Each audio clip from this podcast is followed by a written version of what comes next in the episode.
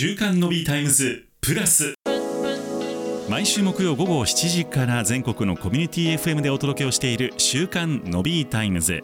その番組を飛び出して本編ではお届けできなかったあんな話題やこんな話題をデイリーでアップデートします。週刊の B タイムズプラス柳谷さんに聞いてみようプラスお届けをしてまいります。先週の前編に引き継ぎまして今週は後編です。前編を聞き逃したという方は先週に遡ってぜひチェックしてみてください。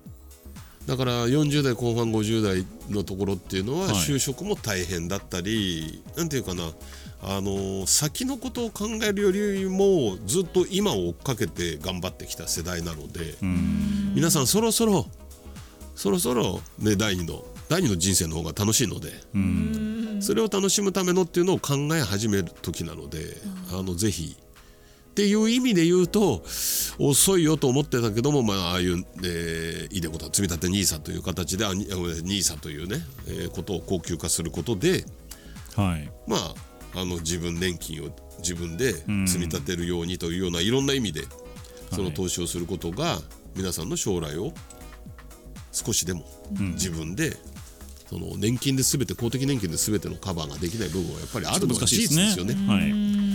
その部分を埋めてほしいという声が、えー国から降りてきてなるほど。皆さんもやりませんかと始まってると。だからそれはあのーいやそのこと言われてもと思うかもしれないけどもだからこそ、えー時間軸の話をするのは50からさっきのね後期高齢者って75だから、まあ、例えば50だとしたら25年間あるわけですよね。はい。この25年間って大切な時間ですよね確かにまあある程度子育てが終わってる方も多いって考えると、です自分で自由に使える時間とかお金一気に増えますよね。そうなんですよ。と本当に。はあ一気にいくんですよねだからね。確かにな。と考えると戦略は別に20代30代と変わらなくて良いということですよね。あ長期分の散投資その意味では実は変わらなくていいんですよね。っていうことですよね。そうなんですよ。金額だけを増やして。だから金額がただ金額がそこが難しいところですよね。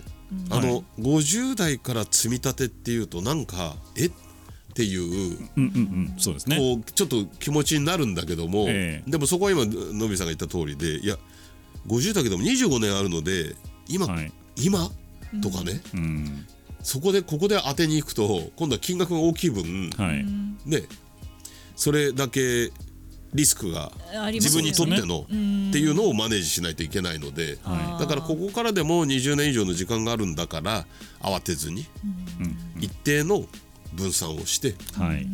だから今回の兄さんが積み立て枠が100年間120万で成長枠240万で360万を1年間。だから例えば5年に分けてねはい。そうやってまずやってみると5年間で1800万のお金はそこに投じられ確かに、うん。ね、それがまあ25年かければ例えば今の世界の成長の3%で回ればですよ。その1800万はや約倍になるわけですよね。確かに。あだからそう考えるとあそれはなんか投資した方がいいかな。だから投資もそね。それもね倍になるのがいいって言っていくと最初からですよ。そうじゃないとこことが起こるのそうでですね。だから力の入れ方をいかに分散してっていうのは、あのプロダクトも、えー例えばまあ私の青空投資で言えば株と債券にやっぱりバランスをとってはい。で時間も分散した方がいいんではないですかっていうことをまあ皆さんにお伝えしているのはそういうところなんですよね。でも確かにこう定年退職してからもまだ働ける人って多いじゃないですか、そうですね。実際働いたり、うん。だからその例えば働いた分のお小遣いとかをこう投資していくっていうのはある意味正解かもしれなそうないんですね。そうですねあ。ーなんかそう考えると、人生の楽しみ増えますねそうなんですでこの間お話ししてていやそういう分散投資でだから今までまあお金を現金現金かまあ預金で置いとけば減らないんだからでも今インフレになり、ね、少しでも働いてもらった方がいいですよねってお金に働いてもらうっていうのこそ投資ですよと。で、一方ある方はいやいやテスラとかってまさにああいうのを買いたいと。でもう買ってるんですね。ええ。